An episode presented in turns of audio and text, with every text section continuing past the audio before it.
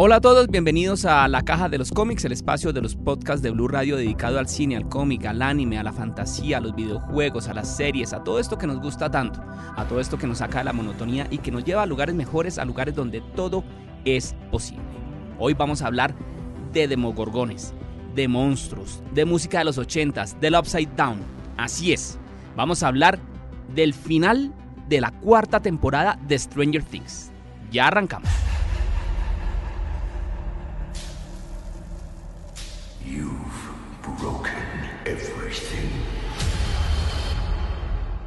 Se acabó la cuarta temporada de Stranger Things y pues obviamente queda mucho por hablar. Hablan mucho del final, si valió la pena o no, si, de, si, si agradó o no, si mm, la gente quedó tal vez de pronto un poco como bajoneada con lo que sucedió al final. Y pues de todo esto vamos a hablar. Y para precisamente hablar de todo esto, Ustedes saben que a mí no me gusta hablar solo como los locos. Me acompaña ya un amigo aquí de la casa que es el señor Patán, que siempre está ahí presto para hablar de todas estas ñoñerías. Patán, ¿bien o no? Uy, pues yo estoy como muy emocionado y muy entusiasmado de lo que nos acaba de entregar Netflix. Eh, una cantidad de emociones, eso sí, una cantidad, una aventura bastante llena de referencias y nada, eh, eh, súper entusiasmado por, por, estar acá y hablar de Demogorgones y del Upside Down. Perfecto, viejo patán. Vamos a arrancar diciendo que la temporada, mm, la segunda parte de la cuarta temporada se estrenó el primero de julio del año 2022 en Netflix y viene dividida en dos capítulos, que prácticamente son dos películas, porque un capítulo que se llama Daddy dura una hora y media, un capítulo, y el siguiente capítulo que se llama el, Piggy Wagon. Dura dos horas y 30 minutos. Eso es básicamente, si uno se la quiere maratonear, es ver dos películas pegadas. Y eso pues es un poco, eso es un poco siempre como extenuante, ¿sí o no? Claro, cuatro capítulos más o menos. Sí. Casi cinco. Pero es que en los capítulos a usted como que se lo van dividiendo y como que se lo hacen un tricito más digerible. Aquí es clavarse dos películas una detrás de otra. Sí, no hay como momento de respirar. Es como hay una metralleta de emociones. Sí hay momentos de respirar porque los, dos capítulos tampoco es que sean la maravilla, pero ya vamos a hablar de eso porque yo sé, que a usted le gustó mucho. ¿Y qué pasa en, esto, en esta cuarta temporada? Em, es el desenlace de lo que vimos en la primera parte de la cuarta temporada, en la que tres, no, cuatro equipos estaban eh, mm, enfrentándose a un demonio que se llama Vegna, o que ellos bautizaron Vegna, que nos dimos cuenta que era uno de los niños con poderes que estaban en, la, en, la, en el sitio donde entrenaron a 11. Eh, está el equipo de Hopper por allá en Rusia. Está el equipo del marihuanero que estaban detrás buscando a, a 11. Está 11 también ahí en el, en el sitio este subterráneo donde la tenían en el laboratorio. Y está el equipo de los metaleros, que yo le llamo así de, con mucho cariño, que es en el que están em, los personajes ya de pronto más adultos, acompañados de Dustin, que ellos fueron los que entraron al Upside Down y pues que se dieron cuenta de qué era lo que pasaba con el Demogorgón y por qué quería acabar con Max. ¿Sí o no? Hasta ahí vamos bien.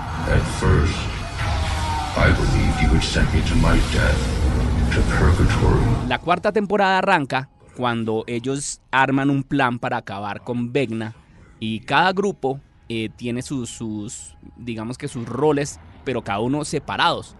Em, lo que tiene este final de cuarta temporada es que empiezan a atar muchos cabos. Unen muchos puntos de todas las temporadas, desde la 1 hasta la 4. Hay muchas referencias a lo que hemos visto a lo largo de estas temporadas y pues que tal vez esto es como, como una manera de, de decirle al espectador, mire, le, estamos explicando todo esto que pasó para que vea que no todo es gratis. Así es, viejo Miguel. Y yo lo que tengo que resaltar de esto es que, digamos, em, los hermanos Duffer han hecho, digamos que, una recopilación de las temporadas anteriores en cuestión de la dirección y siento que esto ha sido mucho más orgánico, es como mucho más fluido. Eh, notas en los planos y en la estética de, de, pues, de cada escena eh, que hay una intención. Entonces, eh, más allá de que estuviese ligada a una referencia, porque obviamente esto está plagado de referencias cinematográficas, pero, pero como que tienen una intención de por sí y se vuelven auténticas al final de todo.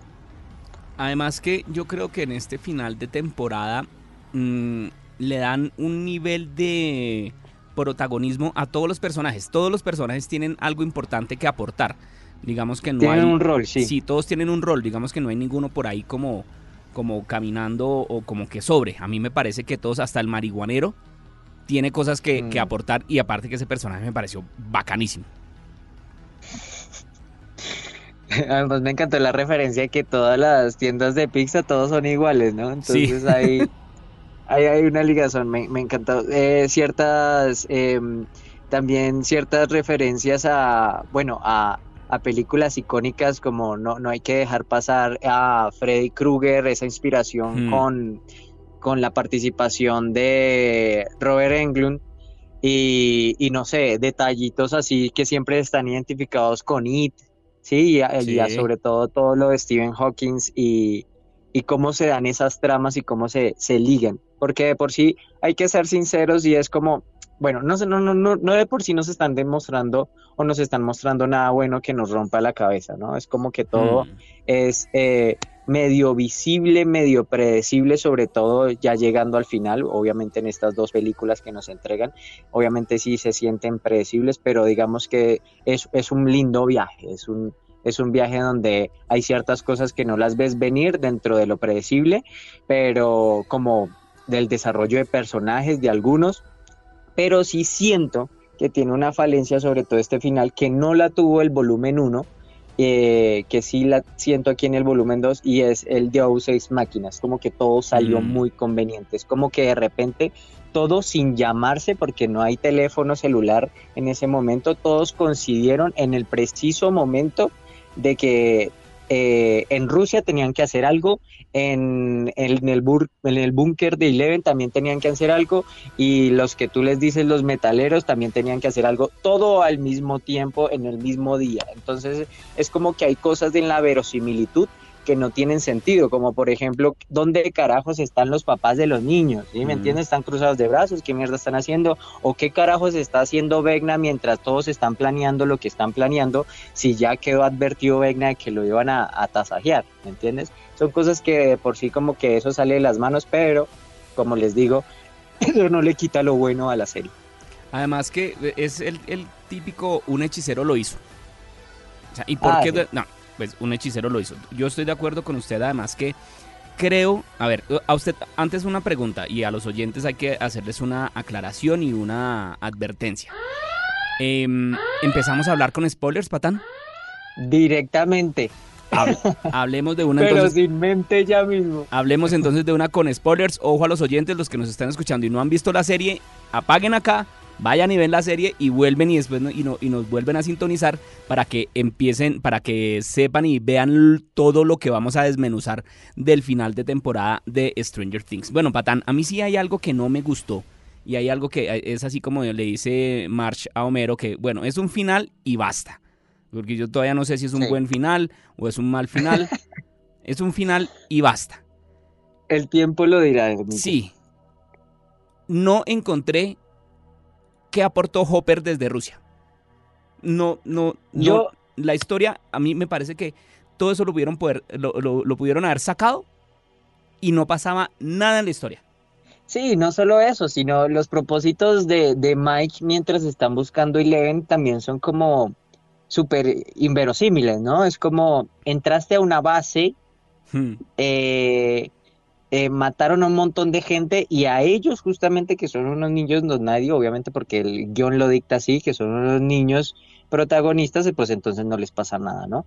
Em, pero sí siento que obviamente lo de Hopper, eh, yo decía que es prácticamente un ser inmortal, le hace falta el escudo para que sea este el varón rojo de, eh, de del MCU Em, porque prácticamente le pasó de todo y no sé, tiene, está hecho de adamantio, qué sé yo, tiene, se, se, se, recupera demasiado rápido, es, es, es, es eh, no sé, el estar con Eleven le dio poderes, no sé.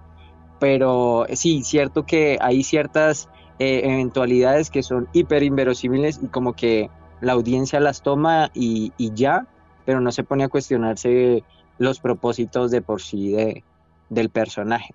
Sí, además que hay otra cosa que a mí tampoco me gustó mucho y es eh, tener otra vez que apelar al poder del amor, como lo hizo Wonder Woman o como lo han hecho tantas películas. Uy, no. Eh, no, no, no. Y además no solo eso, sino que es como, como literal, ¿no? Hay otras palabras como para decírtelos, oye, tienes que motivarte, incentivarte, sino fue directamente como, te amo y leven, por lo cual tienes que salvarnos. Y es como... Tú eres mi superhéroe. Ah, no, sí, eso lo sabíamos, hermano, eso, lo sabíamos desde la primera temporada, hermano, o sea, no me venga... No, no, no, mira, y, y hay algo que sí tengo que confesar, y lastimosamente lo peor de, esta temporada, porque siento que, hay personajes que su desarrollo es inmaculado, como Max o como este nuevo personaje secundario, Eddie, que lo amamos en cuestión de nada. Em, eh, y son esas cosas que son hiper positivas, ¿no? Como Lucas también, eh, siento que también tiene eh, cierto protagonismo que, que es muy desconsiderado y sobre todo también con Will.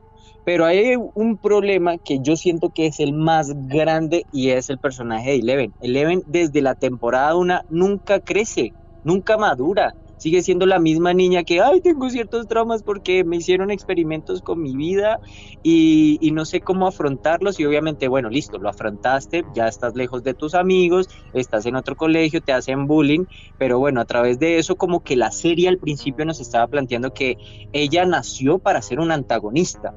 ¿Sí? Y entonces eso vende un montón y eso compra porque por sí hay un proceso y hay un desarrollo de personaje y obviamente es como la creación de Darth Vader, como que no te diste cuenta y es como, en realidad nos están contando la historia de un villano.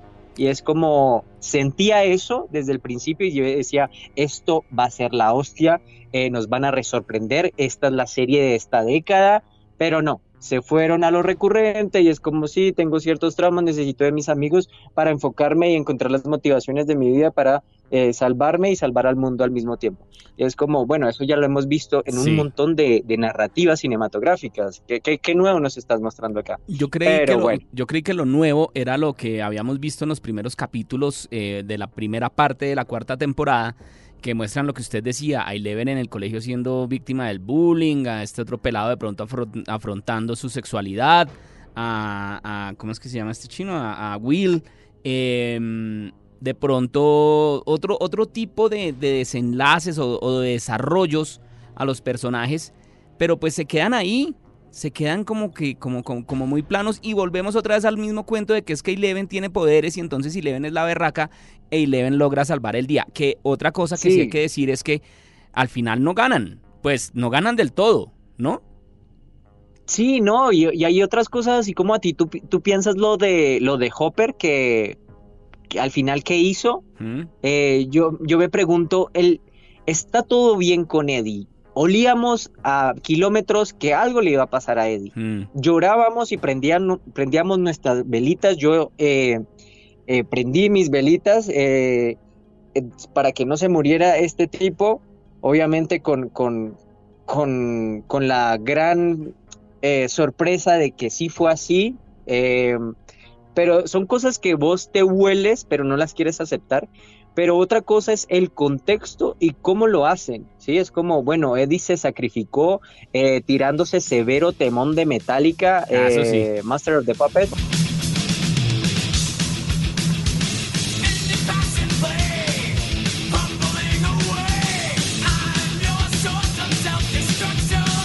me lo pude, o sea, eran las 2 de la mañana, recién el estreno, y yo agitando mi melena.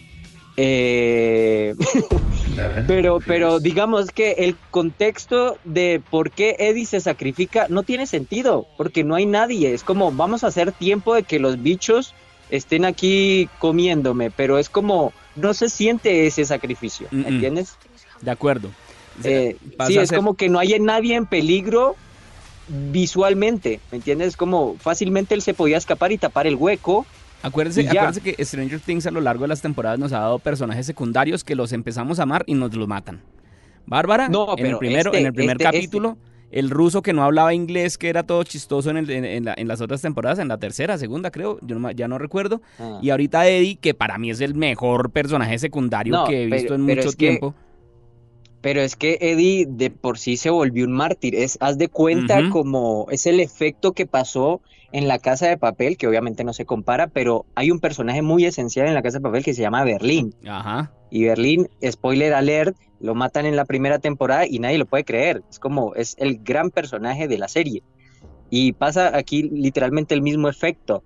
Pero, pero siento que obviamente eh, eh, este personaje es nivel Dios porque cumple todos sus, sus hechos y de por sí si lo extendían no, no, no se concebía porque él estaba ya amenazado de, asesinato, cómo la sociedad lo iba a volver a reintegrar en la sociedad, ¿me entiendes? Era todo un tema, entonces era a nivel de guion y a nivel narrativo, eh, es como que sí, debía morir y se, murió como un mártir, eh, como un gran héroe, como lo dice Dustin al final que le dice a su tío, se me hizo que, esa es una de las gran micronarrativas gran escena que, que, que inspiran a lo que es ahorita Stranger Things, que para mí es todo de menos Eleven. O sea, Eleven me la puedes dejar a un lado. Eso le iba a decir, ya Eleven ya perdió el protagonismo en esa historia. Ya Eleven, yo creo que ya lo tienen que, ya tienen que repensar ese personaje de alguna manera. No sé si terminará con un eh, embarazo prematuro, embarazo eh, adolescente, no lo sé.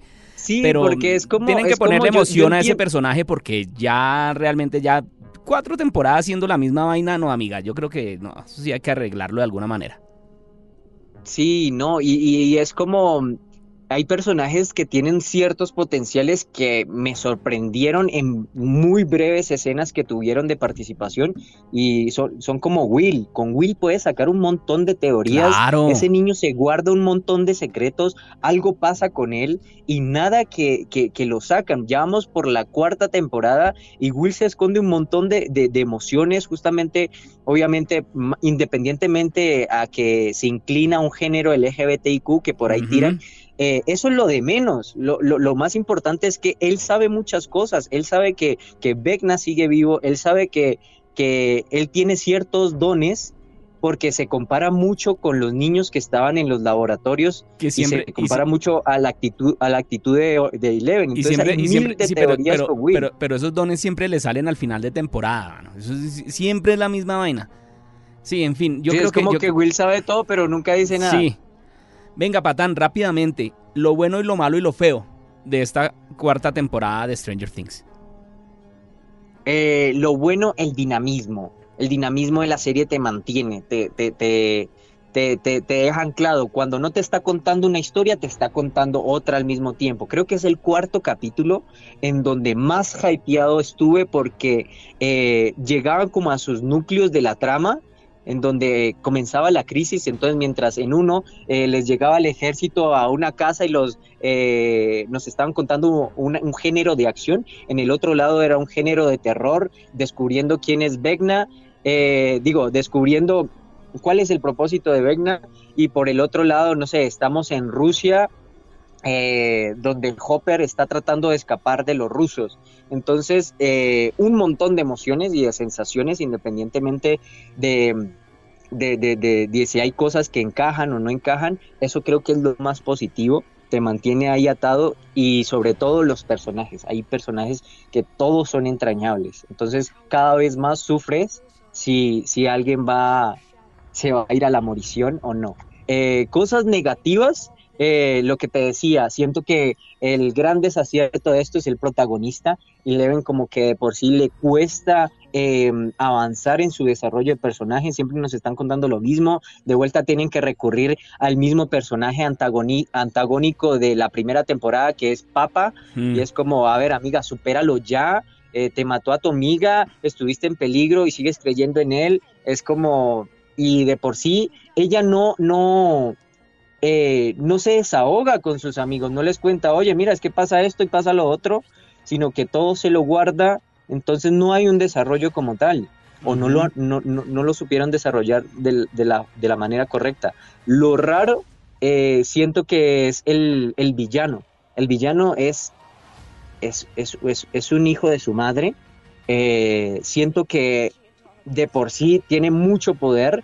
Eh, los asesinatos que causó, cada escena de los asesinatos es oro puro a nivel de terror, hmm. sí, no de terror de susto, pero de terror de estamos incursionando al género del, del, terror, increíble. Se me hace algo genial, pero de lo raro de por sí de ese personaje es no sabemos qué coño es el upside down al final del día, ¿por qué? O sea, ¿por qué todo en base a uno se aprovecha el upside down? Entonces como que no sabemos y es como seguramente ahí salen un montón de teorías de que Will sabe algo, de que seguramente es Will o etcétera. Yo estoy esperando que Will o Once en la temporada que viene eh, se den de madres por, por obtener eh, el, amor de Mike. Ese es yo, no sé, una supernovela, pero, mm, pero me tiene muy emocionado, me tiene muy emocionado cosas que podrían pasar, pero bueno, esperemos la hagan en algún momento porque uno se hypea y nunca pasa. Yo le voy a decir lo bueno y lo malo y lo feo para mí. Lo bueno, los personajes secundarios. Se robaron el show, tanto Max como, como Eddie. Max también con su canción, Eddie con su canción, Ambos personajes los amamos, ambos personajes nos angustiaron.